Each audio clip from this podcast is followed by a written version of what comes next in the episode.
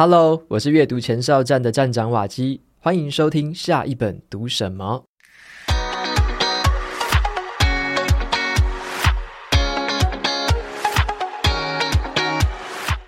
今天我要跟大家分享的这本书叫做刘碧荣的国际关系课。那谈的啊，就是最近的这个国际政治动态跟全球趋势的发展。那这本书我觉得它的脉络很清晰，而且它的格局是很宽广的，让我们可以一次看懂这个全新的世界局势。那这次呢，我就特别邀请到这本书的作者，就是东吴大学政治系还有 EMBA 的刘碧荣教授来接受我的访谈，跟大家一起分享这本好书。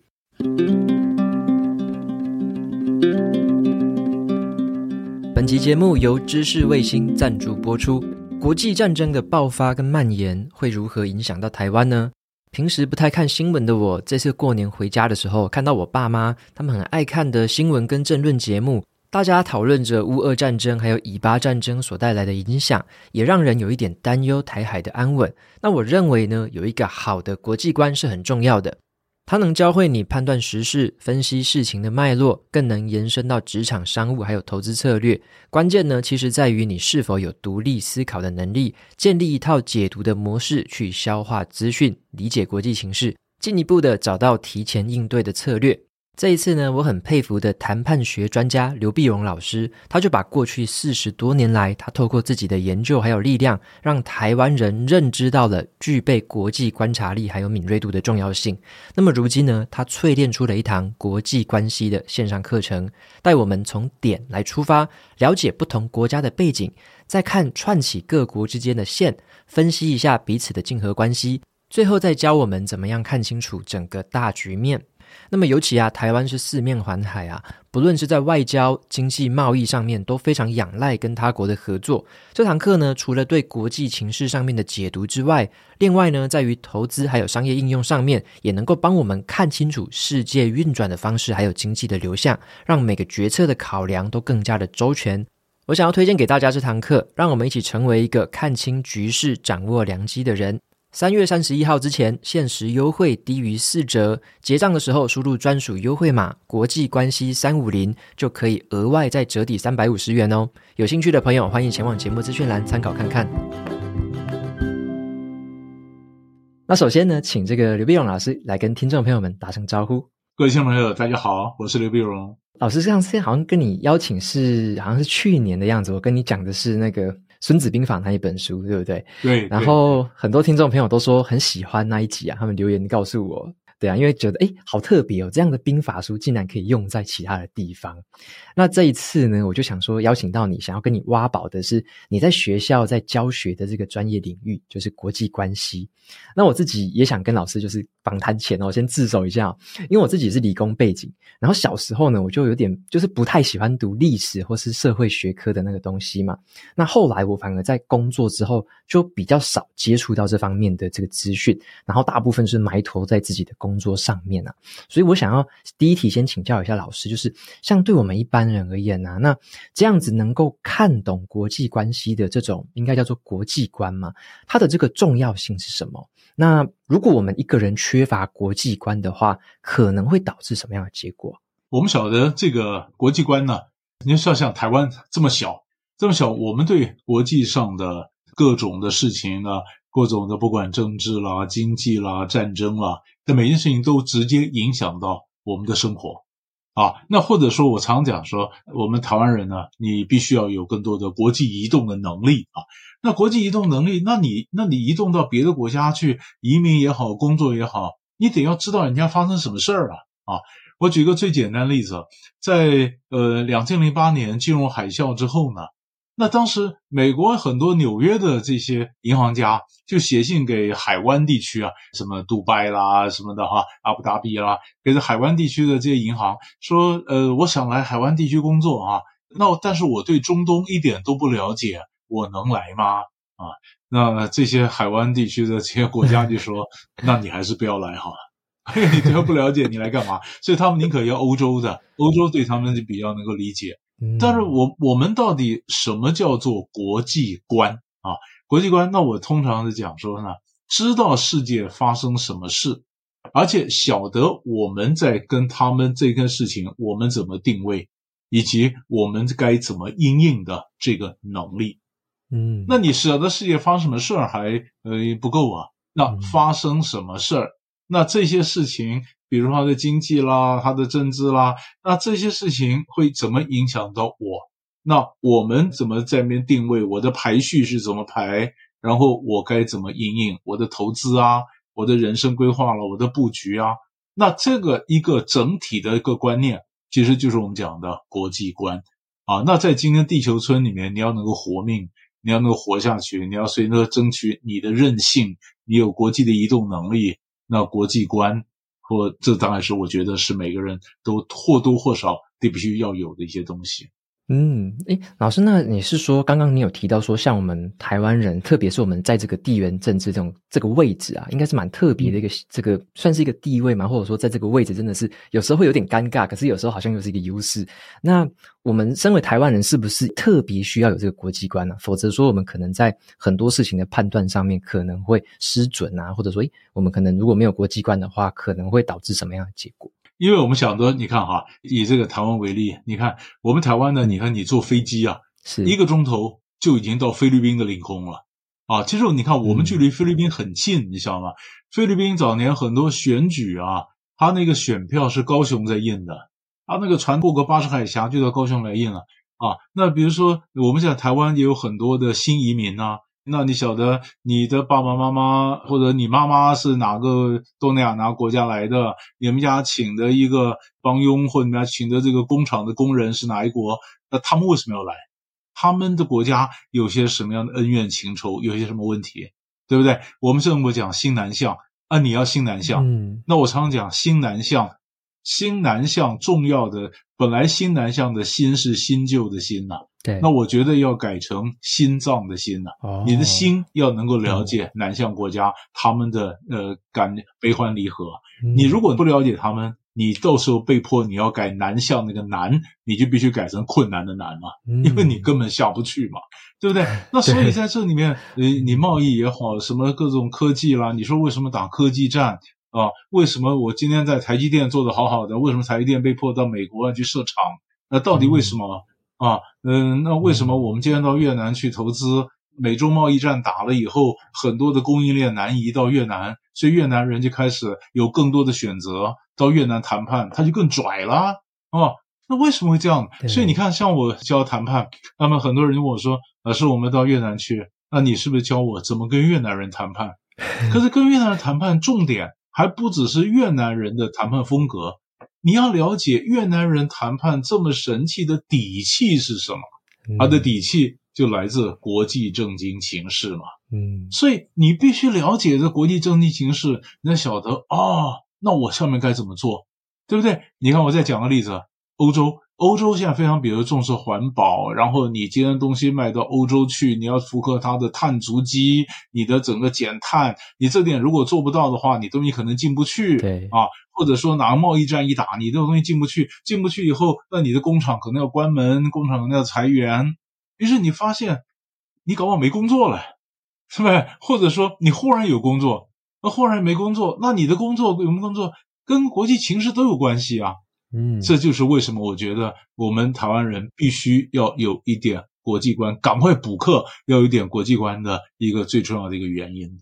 嗯，而且这些东西，我觉得它的重要性变成说，我如果现在没有培养好这些能力，或没有没有累积好这些见识的话，到我真的要用，那早就来不及了。或者说要我去就是临时抱佛脚，可能都已经太迟了。等于说，这个有点像是我们自己对于国际其他包含文化、包含人文风情、包含它政经局势提前的一个认识，有点像我们自己的一个有点像自己超前部署的感觉，让这件事情先成为我们自己的打底。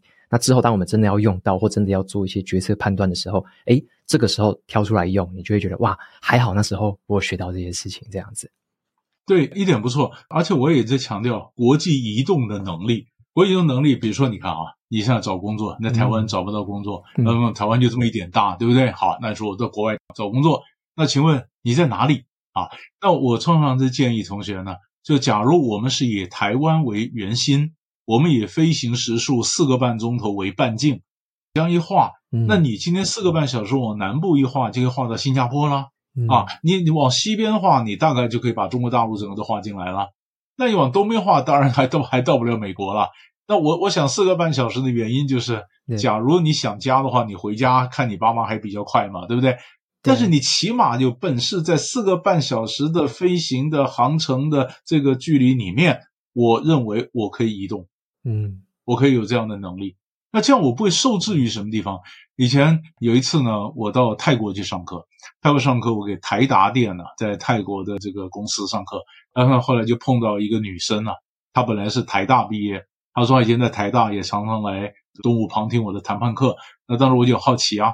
那我就问他说：“哎，那你你到这个泰国哈，是台北派来的吗？”他说：“不是，他说我是 local hire，我是当地聘用的。”我说：“local hire 这么厉害啊？”他说：“我们就是打开打开这个报纸看，哪个地方有有这个职缺，我就飞到当地去面谈，飞到当地面谈，interview 得到了一个 offer 以后呢，回到台北来搬家，然后搬过去。”那我说：“哇，那你很厉害。”他说：“不是，老师，我们全班都这样。”他说：“因为我们学的是 international sales，哇，那你做做国际的销售的能力，我必须有移动能力。嗯、那所以我常就训练我学生说，呃，你要移动能力，你要有适应，你要有外语，对不对？那我要移出去，但有的时候那边工作有问题，我还要移得回来，嗯，啊，那就你有本事移出去、移回来的这个能力，这都很重要。但是重要的是，你必须知道这世界发生什么事儿啊。”你移到那里去，那里有没有在打仗啊？那里面是什么状况？你连什么状况都搞不知道，你你到那边就你会被撞得灰头土脸、头破血流就回来，都是很糟糕，对不对？所以不管是我的金钱的投资，不管我对国际局势一些预测的判断，或者说我的刚刚讲的国际移动的能力，都需要你有现在赶快准备好你该有的国际观。嗯，OK。那听老师你说明完这一个国际关系的重要性之后啊，我觉得这种国际观好像不是说随便看看网络新闻就能学会的，因为现在很多资讯的这个轰炸，好像是要用一个比较认真或严谨的态度去学习嘛。那我想要请教老师说，像我们一个普通人啊，要怎么样的去很扎实的培养出国际观，要怎样跨出那一步比较好？我们一般人啊，一般人培养培养国际观呢、我说第一个你要有一些基本的知识，这是实话。嗯啊，这是第一个，第一个基本的知识是怎么怎么讲呢？以前美国曾经有一个一个大使啊，他是驻韩国的大使。嗯，像美国的大使常常很多都是政治酬庸，这个党当选了总统，那你是金主，那我好，我干那个大使，因为他主要的工作还是大使馆的这些职业外交官嘛。对啊，大使只是被抬上来，他只是一个象征意义。那结果有一个笑话就是。美国有个大使有一次呢，就跑来跟这个底下人讲说：“他说，哎，我我告诉你，我刚刚才发现呢，韩国原来有两个啊，韩国有两个。啊，结果大使馆的官员说，包括大使，对，一个南韩，一个北韩。啊，那什么时候他们有两个的？啊，那时候打了一场韩战啊，嗯，所以是南韩北韩。结果那个大使说，韩战，韩战什么时候打的？好，我的意思是说。”如果你连南韩、北韩这个事情你都不知道，那我跟你讲，这些朝鲜半岛的情势不是白搭吗？那讲起来很辛苦嘛，对不对？对。所以你一定要有一些基本的知识，这是要有嘛。啊，那这是比如说，这是你可能靠你自己要先准备，你要阅读啊。然后第二个呢，你必须要有一个框架，嗯、就是我们不能完全都依赖专家，因为我们也会有自己读的时候嘛。所以我需要有一个框架，一个框架，这就是为什么我出了一本刚刚讲的国际观的，就是人本的国际关系课啊。那我还要正在录一套这个国际关系的一个视频的课程。嗯，重要的就是要给大家一个框架，嗯，就是传一个方法论给你啊。这是第二个，然后第三个呢，你必须要有基本的外语能力。嗯，那外语能力是什么意思呢？你光会讲外语，不等于你有国际观，对不对？因为我们晓得国际观，你必须知道人家发生什么事儿。我如果光会讲英文，光会讲日文或德文，我不晓得人家发生什么事儿，我怎么会有国际观，对不对？嗯。可是呢，光有外语不等于有国际观。哎，如果有外语能力，你比较容易建构你的国际观，因为你可以看人家的东西啊，啊，不要看翻译的嘛。你可以看人家东西，知道人家的价值，人家的恩怨情仇、悲欢离合，对不对啊？然后最后一点呢，你的国际观呢？当然我们讲说，读万卷书，行万里路嘛。你最好还能够出去旅行。对，这个旅行多半来讲都是走地里想历史，嗯，对吧？你走到地里，你想到一些历史啊，以前它怎么样的状况？你不是光是光是 shopping 嘛？你只是走地里想历史，然后从这里去一步一脚印建构起你的整个国际观啊。就是我再重复一遍说，当然你的国际观你要多阅读，你必须有个框架。你有基本的阅读能力啊，外语能力，然后如果你想办法有机会的话，能够多旅行啊，我觉得这点是帮助我们建立国际观的一个方法。何况啊，你在这旅行的时候呢，你可能在不同国家可能听到对一件事情的不同说法，对不对？所以有时候我们常讲交叉检证，交叉检证非常重要。你不会嗯，光是受到欧美的影响啊，或受到某一国的影响，那你比较客观的。建立起对事情的看法，我觉得这几个是非常重要的一个途径。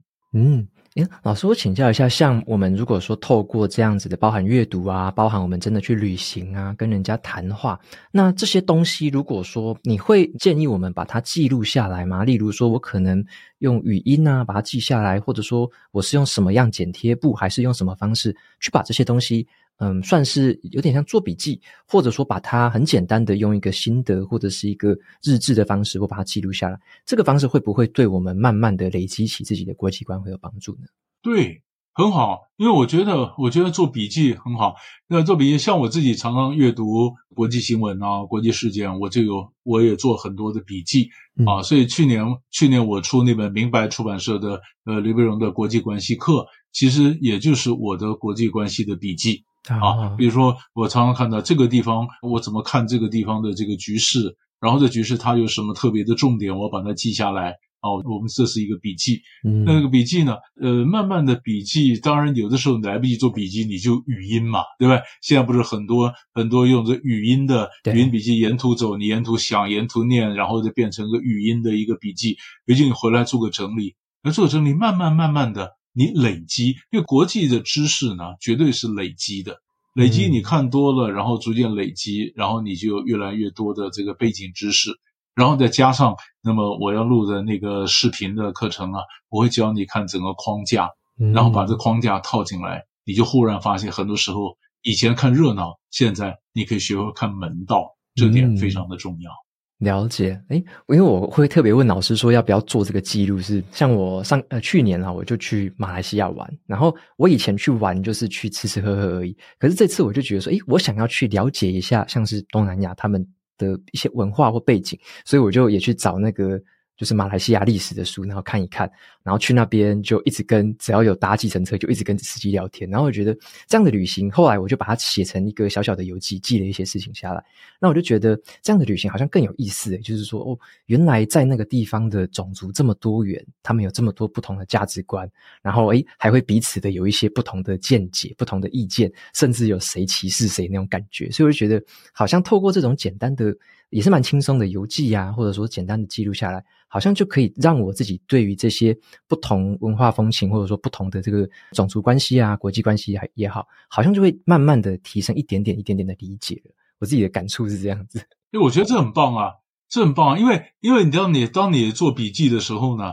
你就会强迫自己思考嘛？对，我们常常，要不然呢，很多我可能路上的一个想法，一道光闪一下就过去了，对不对？但是我如果认真去思考的话，那我想啊，原来这事情是这样的，我会可以沉淀嘛。笔记是个沉淀，沉淀又写下来，是我觉得这这点很棒，这一定是非常精彩的。OK OK，那我接下来想说，我们回到就是书里面的资讯呢，我来跟大家分享一下好了。因为我觉得书里面就是分成很多大章节嘛，那其中我觉得一开始的第一章就觉得很有意思，因为你有提到的是有一些国家在国际上面被称为是摇摆国，那他意思就是说，诶，他可能在国际的关系是有时候态度摇摆不定的。那尤其你提到一个国家叫做印度，那我想要请问老师，为什么你会特别先挑印度来写？然后这个国家有什么特别值得我们留意的地方吗？嗯，因为我我们基本上啊，基本上我我们过去谈到的国际关系呢，我们都是大国嘛，对啊，就像我讲国际关系，我们常常讲说局势局势嘛，局是大国，对啊，大国有几个 players，那势是整个大的趋势。那过去看都是大国，但是现在慢慢的中等国家崛起。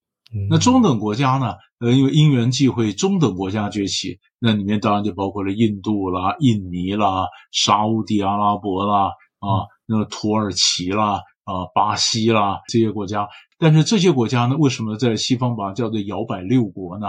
因为它理论上它应该是呃站在西方阵营的啊，在美国这边阵营，但是它跟俄罗斯关系又好啊，像土耳其、像印度就是这样子啊啊，它这样摇摆。这样摇摆，那这样摇摆呢？所以在这里面就发现，哎，那么他们在这个摇摆的空间里面，不然可以争取到很多他最大的利益，啊，那西方根本也拿他没办法。那为什么特别谈到印度呢？因为印度呢，其实美国呀，它的整个印太战略，印太战略，比如说它是它是拉的这个日本啦、澳大利亚啦，另外就是印度，对不对？啊，那印度，可是印度呢？感觉上是最大人口最多的民主国家，可是莫迪总理常常越来越走向了一些威权，所以他很多的嗯这个做法呢，其实并不符合西方的一个民主的一个标准。嗯，可是呢，西方还是愿意对印度呢多所容忍，为什么？因为印度它可以拉着印度可以牵制牵制中国。那像中国，那更有意思的是，印度跟俄罗斯的关系也不错，所以俄乌战争一打，大家制裁俄罗斯，印度从俄罗斯这边也买了不少的石油、天然气啊。那你说他也从中在牟利，牟利，那这个西方人怎么做？你看哈，常常看到像美国拉着印度，从不只是莫迪呀，以前比如说印度的总理辛格，辛格他到到美国去，那结果印度的总理呢吃素。哇，吃素呢，所以美国国宴就都吃素啊。那还有一次，印度的总理呢，他刚好禁食，所以刚好呢，美国请国宴，对不对？大家都没吃饭，每个人桌上就是一杯蜂蜜水。哇，那你说哪一国家的总统有没有到到到美国去？美国陪着你全部吃素啊？啊，嗯，那美国没人吃素。事实上，从过去奥巴马时候到现在，嗯、美国对印度是非常极尽拉拢之势啊。那印度也得意不得了啊，他可以左右逢源啊。那么就所以印度，他还有一个左右逢源的，就是土耳其。土耳其跟俄国关系也好，他跟印度跟这个美国关系也好。也就是说，有的时候你看到这些小故事，我们就问为什么？因为国际局势的结构在改变。啊，然后我在想着，哦，原来如此，所以为什么，嗯，有的国家它的外交有这样的一个回旋空间，有的国家没有啊？嗯，其实这里面很多都跟国际的一个大国之间互动，跟它的权力结构是有关系的。嗯，他等于说在这个摇摆之中谋求他自己国家的最大利益。的那种感觉，他应该是看的会是自己的，他不是在乎说，哎呀，你是谁跟谁什么中西之争啊，还是什么之争的，他是看的是他自己的利益，是是这样子的感觉吗？对，其实呢，就是以印度来讲呢，所以我在那本刘培荣的国际关系课里面特别强调，现在很多重要的讲到全球南方，你晓得吗？我们常讲说有钱国家啊大概都是赤道以北，对啊，所以叫北方国家。那南方呢，就是南方南穷穷国嘛。那国家呢，现在是新的一个提法，叫全球南方。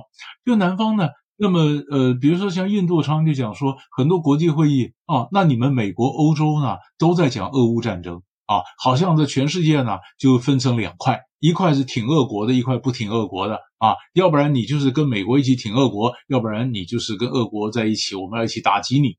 可是世界不是这样啊。除了你们讲的俄乌战争以外，它还有很多别的，比如说我们关心的是气候问题啊，我们关心债务问题啊，我们关心疫情的问题啊。那像这些是我们南方穷国关心的问题，哎，这也跟俄乌战争，甚至比俄乌战争对我们来讲更重要。那你们可不可以关心一下？嗯，所以他们就代表全球南方。所以你可以看到国际局势，他你是从南北的观念来看呢？还是从东西对抗的，就是共产国家跟民主国家的这个东西对抗的角度来看呢，它常常就有很多这样有不同的观点，有不同观点，那在这里面就开始就怎么样的互动，啊。所以为什么我在那本国际刘必荣国际关系课那本书里面，那我所强调的重点就是带你看各个州或几个大洲的一些大的趋势，帮助你就做到我刚刚讲国际观的第一个部分，就是多阅读基本知识啊。你从我的观察的笔记，帮你做一点基本知识的铺垫工作，我觉得这点非常重要。嗯，老师，这个是不是就是有点像你帮我们提供的一些不同的框架？像是我们可能不了解这件事情之前，以为说世界上就只有中美，或者说这个美俄之争，但是其实还有另外很多种不同的框架，例如刚刚你说的南北之争，就是这个南呃南方国家跟北方国家这个包含你说价值观啊，或者说在乎的事情不一样，所以是不是说从这样子的关系里面，嗯、在书里面又提供不同的框架，让我们去思考？对。基本上是这样的。我这本呢，呃，我刚不讲说培养国际观有几个几个层次嘛啊，就多阅读。对。那框架的部分呢，呃，其实就是我现在正要推出的线上课程。线上课程在知识卫星上面呃推出的这个线上课程呢，那就是我介绍那个框架。我来跟各位介绍一下，我觉得我们一般人看国际关系，我是怎么看啊？所以我是教你看世界的七个方法。嗯。啊，那七个方法，那哪七个方法呢？从宏观到微观，我七个方法。第一个方法，我刚刚前面讲局势，局势嘛，哈，比如我看局，哎，你地图摊开来，你要先看局啊，局有多少 players，哪些国家我必须要重视啊？比如说第一层可能是大国啊，美国啦、中国啦、欧盟啦、俄罗斯啦。那第二层就是我们讲中等国家，我刚刚讲的摇摆六国啊，然后在下面是比较小的这些国家，这些国家怎么互动？这个叫做局。嗯，然后第二个我带你看的是势，势是什么趋势？比如说 AI 啊，现在的科技的趋势是什么？量子运算，比如说 AI，或者比如说人口的老化啊，或者说是国际贸易的整个趋势，你必须看到大的趋势，你必须看到现在国际上都在讨论什么事儿啊？以前都讨论贸易，现在讨论环境，对吧？哈。因为环境也就 COP twenty eight，然后怎么样的？你用环境的会议，那就看的大的这个趋势会影响到，哎，我将来布局我怎么超前部署？所以有局有势。那第三个看什么呢？第三看外交工具。比如说我今天要达成达成我的外交政策的目的，我得有工具啊。我是选择用打的呢，我用经济制裁呢，我是外交呢，我是宣传呢，四大工具。那四大工具怎么用？成败的关键在哪里？啊，这是第三看工具。第四个，我带你看的是决策。为什么呢？现在现在的人越来越想到这这个决策者越来越重要。你看啊，俄罗斯的普京，中国大陆的习近平啊，你说或者土耳其的这个埃尔段，他每一个都强人呐、啊。那这些强人他怎么做决策？嗯，他的决策里面有没有什么东西我们可以想的？诶，为什么我觉得不会打？他为什么会打？他的决策是什么啊？那为什么美国几任总统都想从阿富汗撤兵，但为什么都撤不了？就是这么大的一个美国总统，他的政策为什么不能落实？为什么决策不能做到？啊，比如看第四个看决策，那第五个呢？我带你看战争与和平。嗯，因为到时候到时候打起来就战争和平，战争为什么会发生？为什么和平不能建立？俄乌战争打了那么久，去年我们就觉得都打不下去了，为什么二零二三年俄乌战争没结束啊？啊，那为什么没结束？那它怎么样才能结束啊？要不要看战争与和平啊？那么第六个呢？我们带你看故事，每一个事情很多人对国际关系有兴趣，他是先看故事。啊，这个故事就像你到马来西亚去，你可能看到一些故事啊，你可以看到其实国父原来当年当年同盟会也搬到搬到这个槟城啊，哦，原来国父为什么讲说华侨为革命之母？原来孙中山的一路走来，在这边有些多少的故事啊，那有多那有多有趣啊！华人当年到了下南洋，下南洋有什么样的一些故事，对不对？好，比如的故事，然后最后呢一点呢，那我带你看比较。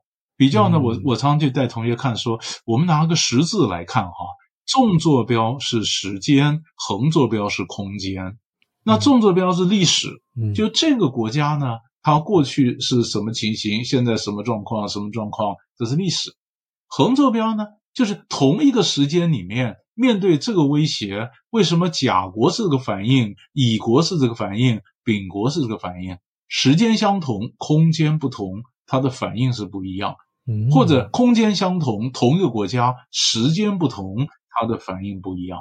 嗯。啊，比如说这里面就带各位，我们怎么样的从历史看地理，从这里来看，那这整个加起来，你看每个人的兴趣，你看你是我们这一行的呢，还是不是这行的呢？我看了学国际关系是为了投资呢，还是为了我怎么做？然后我去看呃怎么几个框架来看，啊，比如说我再讲个最简单的例子，嗯、我讲的是框架，不是给你一个水晶球，不是说你看了以后你马上就知道发生什么事儿。比如说当年英国脱欧，嗯，事实上我在我的国际关系书里面也讲，我们很多事情我们也没算到啊。二零一六年川普当选的时候，我们也没想到川普会当选啊。对，二零一六年英国脱欧投票，我们也不认为他会脱欧成功，就就就成功啊。好，那我们不能预测。嗯、可是当他脱欧成功以后，我下一步该怎么做？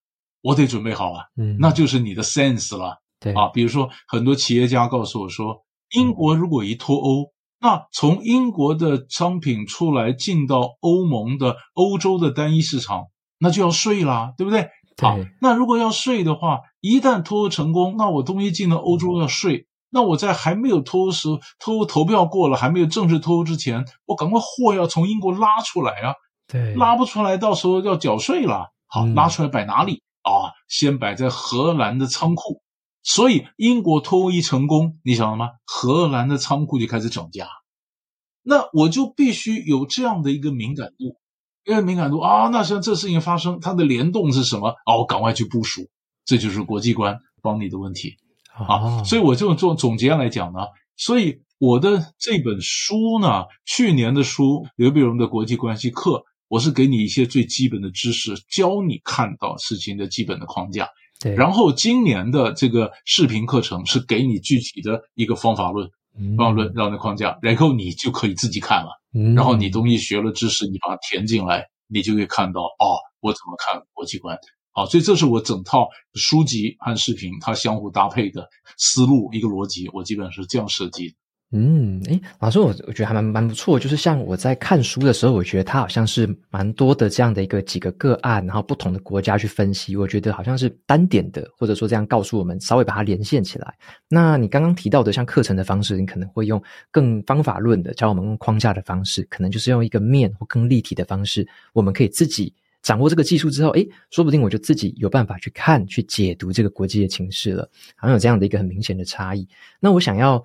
可不可以举举一个例子？例如说，刚刚我们有提到一个是俄乌战争嘛？那你在书里面，呃，先提到了一件事情，说你认为这个吞并乌克兰的东边只是一个前奏而已。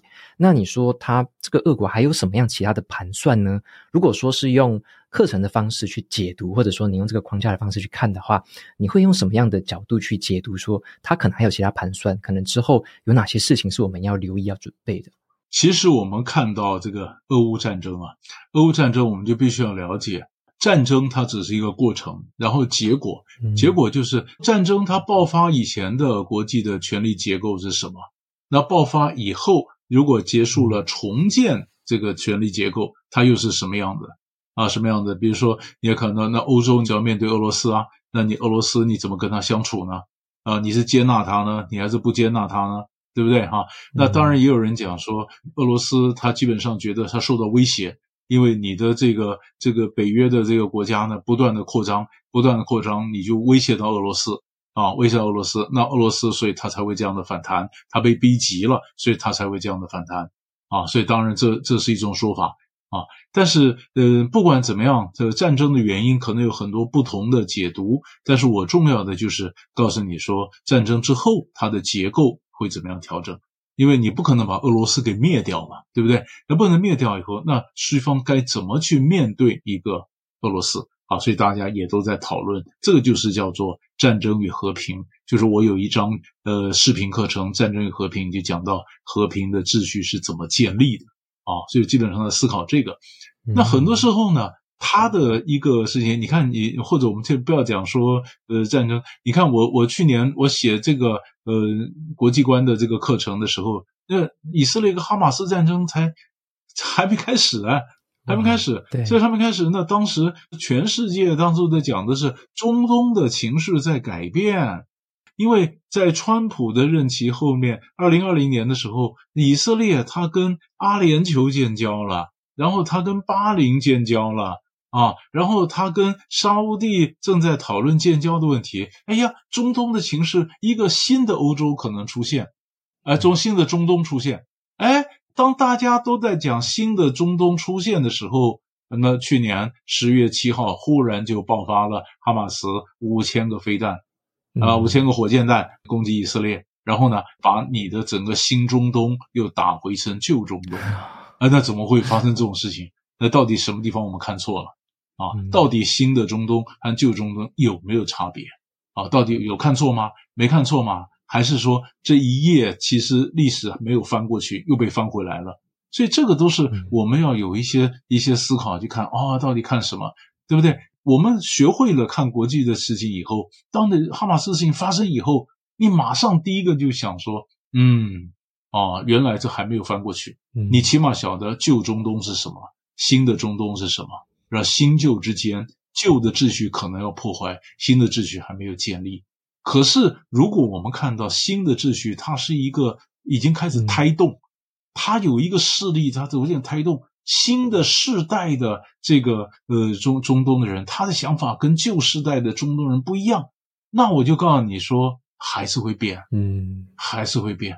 只是旧的中东好像又回来，但是战争爆发以后。中东秩序又绝对不会跟旧的一模一样，嗯，所以它一定在变，所以那变的是怎么变法？我们要教的，我们要讨论的，带大家思考的，就是类似这样的一个问题。哦，OK。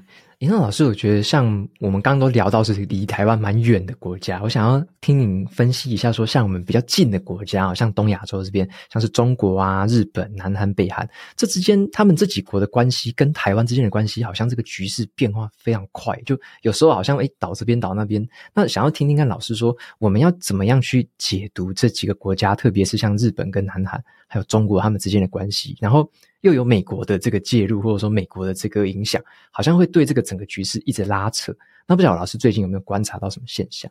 对，最近呢，如果我们把它在最近来看的话，你可以看到啊，北韩呢、嗯、跟俄罗斯关系走的走得很近啊，这个很有意思，你晓得吗？嗯，北韩跟俄罗斯关系走得比较近。过去呢，中苏共曾经分裂的时候，中苏共分裂的时候呢。那时候，中共跟苏联呢，跟苏联共产党是分裂。北韩是靠哪边？北韩是靠苏联那边呢？哦，你知道吧？北韩靠苏联那边，所以北韩跟俄罗斯的关系是走得比较近的。那么，呃，最近呢，俄乌战争打了以后，当然俄罗斯跟中国，呃，就走得比较近啦。那是真的完全没有没有任何的矛盾吗？那心里没有疙瘩吗？啊，你说当年，呃，清朝末年时候。就俄国从中国是中国弄了弄了一百万平方公里的土地就这样挖走了，中国现在民族主义起来，没有谈到这个事情吗？多少也谈到，嗯，多少也谈到。那现在那结果呢？你说跟朝鲜走的比较近，那朝鲜本来就是北韩，那跟中国本来中间也有一点小矛盾。那现在所以中国大陆看着俄朝关系走得比较近，他当然就是先忍住都没有讲了。但你说他心里没有疙瘩吗？他也在看呐，这怎么发展？这就很有趣。对，所以呢，所以如果说俄罗斯跟北韩的关系好，那么北韩可能要求俄罗斯，你必须给我更多的一些飞弹啊，一些军事科技。那北韩获得了军事科技以后呢，他现在跟南韩的关系非常不好，他跟南韩的关系重新定位啊，重新定位说南韩他是他是敌国啊，他的过去跟南韩的各种的交流全部喊卡，喊卡，跟南韩的关系不断的紧绷，那北韩又开始建军。那你想想看，北韩如果开始建军的话，那南韩当然会怎么会反应呢？他也开始建军，这南韩也开始建军，那日本当然也觉得来自北韩的威胁大，日本也开始建军。那如果日本、韩国开始建军，那中国不跳起来？那中国他也觉得是一个紧张，所以东北亚这个情势非常紧张。那东北亚的情势如果真的这么紧张的话，那为了要求降温，那么美国可能会告诉中国大陆讲说，那你是不是约束一下北韩呢？那如果美国跟中国要共同约束北韩的话，那中国可能要求美国，那你跟台湾是不是还继续卖武器？那你的武器卖到台湾也造成台海的紧张，那你是不是要减少对台湾的武器呃的出售呢？所以每一次东北亚情势一紧张，美国跟这个中国一谈，我们就担心会不会有第四公报。那第四公报一出来的话，那是不是影响到那么美国对台湾的这个关系？所以它的国际关系它是联动的嘛？对，联动的。所以为什么我们是看到说啊，这个南北韩的这个情势啊，你刚刚讲说距离我们国家比较近的的情势，因为西太平洋的这个安全环环相扣。嗯啊，其实我们如果看西太平洋呢，你看从这个黄海、台海、南海，对不对哈？嗯、对，黄海、台海、南海，南海呢，如果再到南太平洋，它这一路整个是连在一起，环环相扣的嘛。而且刚刚听你这样子一个，你刚刚没有那样讲，我还无法把它全部串起来。你刚刚这样一连串的这样子，真的是一个一个影响，然后最后又扣回来，哇！这个真的是很像，很像在一连串的那个连环事件。如果没有想清楚的话，好像会觉得，诶，好像就只是谁跟谁的恩怨而已。这样好像没有办法把整个局势看清楚。诶，听你这样一讲，才很明白说，说、嗯嗯、哇，原来有这样的一个关系。我们基本上讲说，俄乌战争啊，俄乌战争的时候，你说这个我们这边是担心啊，那么当大家重点都摆在俄乌战争了，那会不会就没有办法这管到说台海这边如果发生冲突的话，会是怎么样啊？但事实上，西方的讲法就是，你可以看到，俄罗斯如果在西边对乌克兰这边发动攻击，所以你北大西洋公约组织、北约就要加强去堵着这个俄罗斯。那俄罗斯如果被堵了以后，俄罗斯就开始哎往东北亚，它往东边这边支持了北韩或支持中国，在这边对东北亚造成冲突。所以为什么美国呢就把日本跟韩国也拉去跟北约去建立关系？所以，北大西洋公约组织跟日本、韩国这一条线就整个拉过来，整个拉过来，拉过来，所以它整个就是围堵的，就是中国跟俄国。嗯，那过去本来在地缘政治上，大家也担心中国、俄国加上伊朗。如果中国、俄国加上伊朗，那从东北亚一直到了波斯湾，到了红海，到这一带都会发生冲突。所以你现在看到好像也有这样的一个情形，这是讲到就是地缘政治了。那么，所以这里面你看，那有的欧洲是关心欧洲那一块啊，那我们关心的是西太平洋这一块啊，韩国关心的是东北亚这一块，但是它的源头呢，那也就是嗯造成了比如俄罗斯啦、中国啦、伊朗啦，尤其这三个国家，三个国家他们串成一个一个一个三角形，那个这个一个架构，那么就是对国际政治造成了一些很大的一个冲击。这是我们常讲地缘政治，地缘政治影响，也就是讲的是这一块。哦，OK，因为老师，像我去年我自己读过一本觉得蛮有意思的书，叫做《晶片战争》，然后讲的就是这个晶片或者说这个科技的这个力量，好像也会牵引着这个国际之间的局势啊。那我也想要听老师来分享看看，说像台湾啊，尤其是例如说晶片产业，或者是我们台湾的这样的产业，在国际局势之间扮演的角色，或者说你你发现未来的趋势有可能会怎么样？改变吗？因为我可能很难去预测啊。只是说，老师有没有观察到说，包含这个晶片，或者说其他的这个部分，台湾在国际的局局势里面占有的这个地位，是不是也是也是正在调整当中？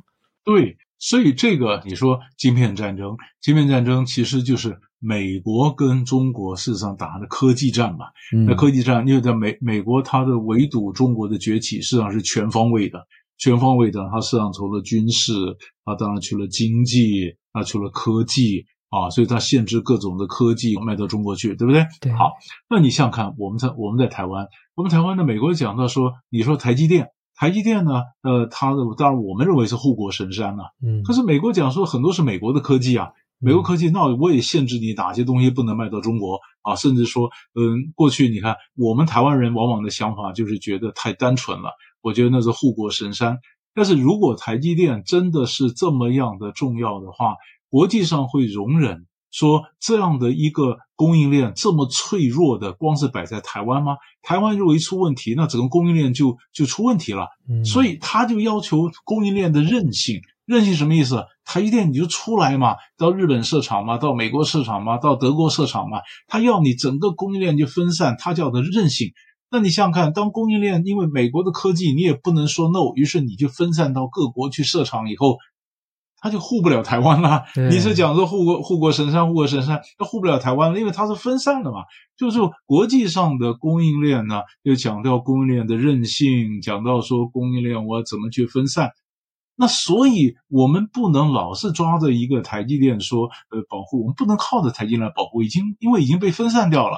那下一步我们接着就要想说，嗯、那在整个大的趋势里面，我必须在什么地方要领先，嗯、或者我要靠什么样的地方跟国际去接轨？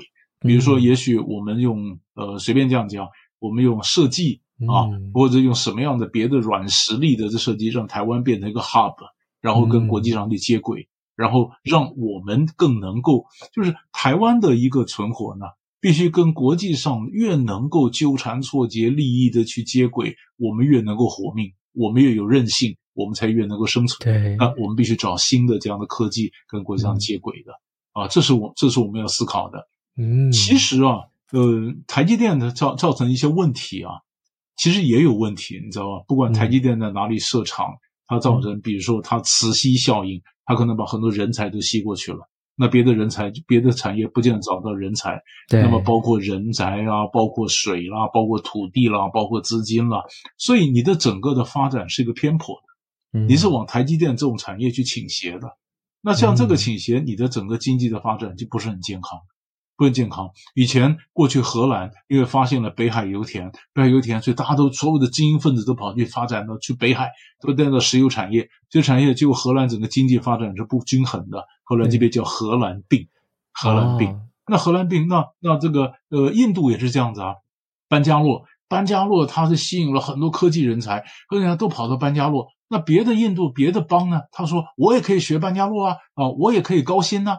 可是问题是，高薪你找得到人家来当经理，可是他的太太找不到工作，他的小孩也找不到好的学区，你没办法学班加洛啊啊！于是整个的经济呢就往班加洛那边去倾斜，跟荷兰病一样，只是他们不把它叫荷兰病，他把它叫班加洛虫，它是一个 bug，那你怎么去 debug 的班加洛虫？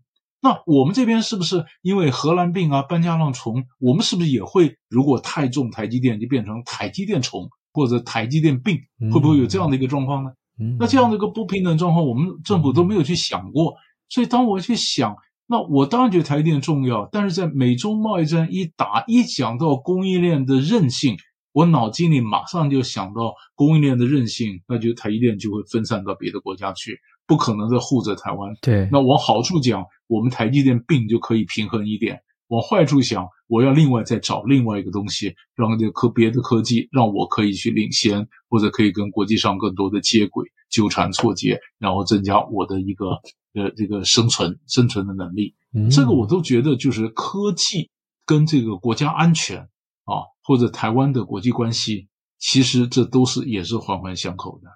嗯，哇，我觉得这个真的是有点牵一发动全身了，就是好像太偏重，嗯、好像也不行。但是你说，哎，真的分散了。诶，对我们好像又不是这么好，就是好像有时候很蛮多东西要考量的事情是蛮多的。然后我我在想说，老师你在包含在书本里面提，然后包含你刚刚有跟我们讲说，你最近开的这个就是你第一堂国际关系的线上课啦。因为你以前都是就是像是在线下的讲座啊、教学啊，但是你从来没有开过线上版的这个国际关系课嘛。那我比较好奇是说，像这一次如果推出这个线上的课程之后啊，那根据这样国际关系的这样的一个观念，如果我们学会之后，那可以怎么样去应用在，例如说生活上面，像是一些商业的决策，或者是有些人在做投资的，那或者有些人想要做一些包含职位的啊，或者说求职之类，或者说征才之类的一些这个决策，有没有什么样它的应用可以把这些国际观的这个概念，把它用在我们的生活或工作上面？想要听你分享一下，看看课程是有什么样的方式可以帮助到我们。对，为什么我们在强调说国际关系啊？我们说它是一个基本上它是一个经世致用的一个学问，它理论上它不是一个打高空的学问哈。比如说我举个例子，我们讲的新南向，那中国大陆讲的是呃“一带一路”啊，比如说到到了东东南亚啊，那于是你看韩国讲的新南方政策，或者日本讲的湄公河计划啊。或者像俄罗斯，它也要从从这个欧亚经济联盟这边会怎么样就连到了东南亚。印度，它像在东望政策或者东进政策，往印度往东边看一下东南亚。当大家都看着东南亚的时候呢，表示东南亚的战略位置很重要。然后呢，然后钱就往东南亚跑啊。我们晓得这个，我们就看到这个钱的流动，各种的资金。所以你看，台湾很多银行，他们到东南亚去设立分行。分行因为什么？因为中国大陆老化，老化呢，中国大陆呢，嗯，你看欧洲也老，中国也老，台湾也老。那么老化以后，那很多的中产阶级，这这中东南亚中产阶级是 booming，它是怎么样的这个非常蓬勃的一个发展？那很多人的投资就进来，就钱呢，就就往到东南亚。所以你可以看到台湾的银行也到东南亚去去设设分行嘛，对不对？好，那如果我们看到国际政治的走向，我们就看到钱的走向，看到钱的走向，那就是我投资布局的一个方向。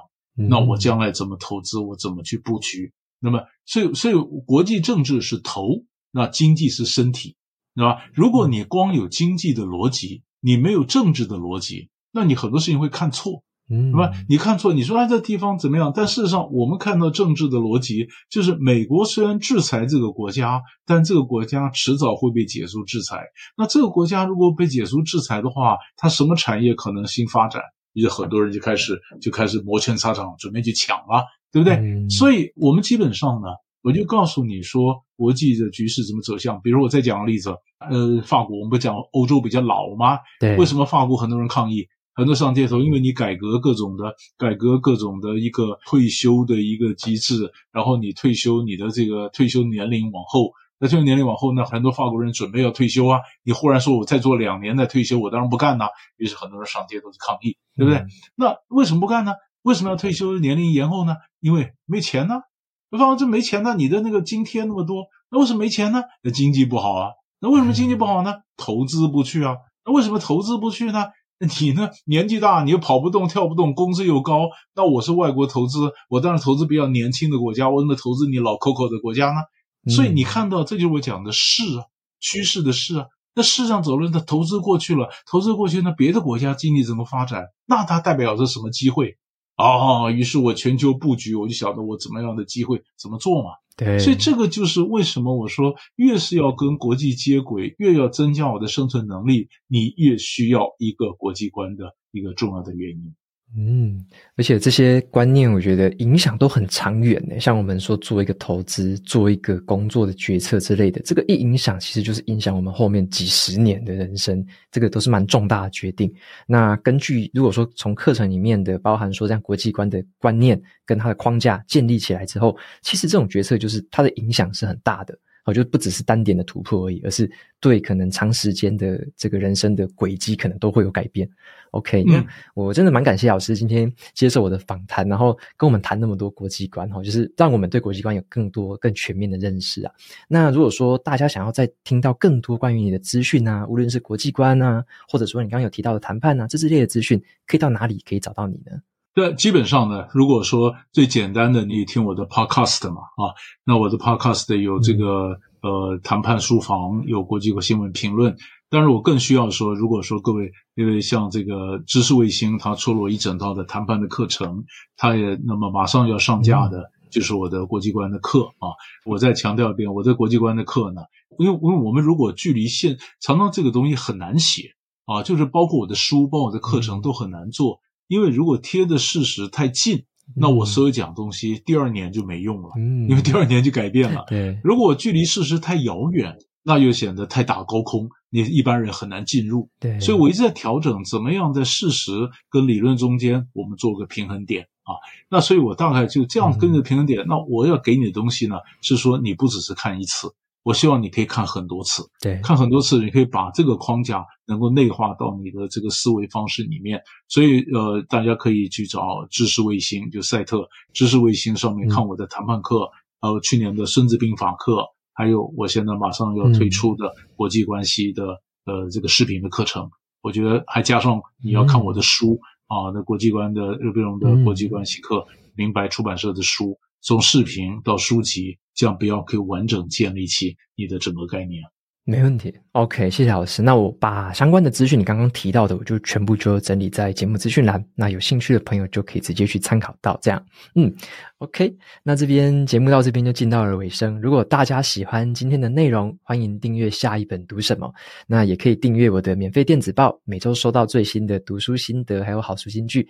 那我们就跟大家说声拜拜喽。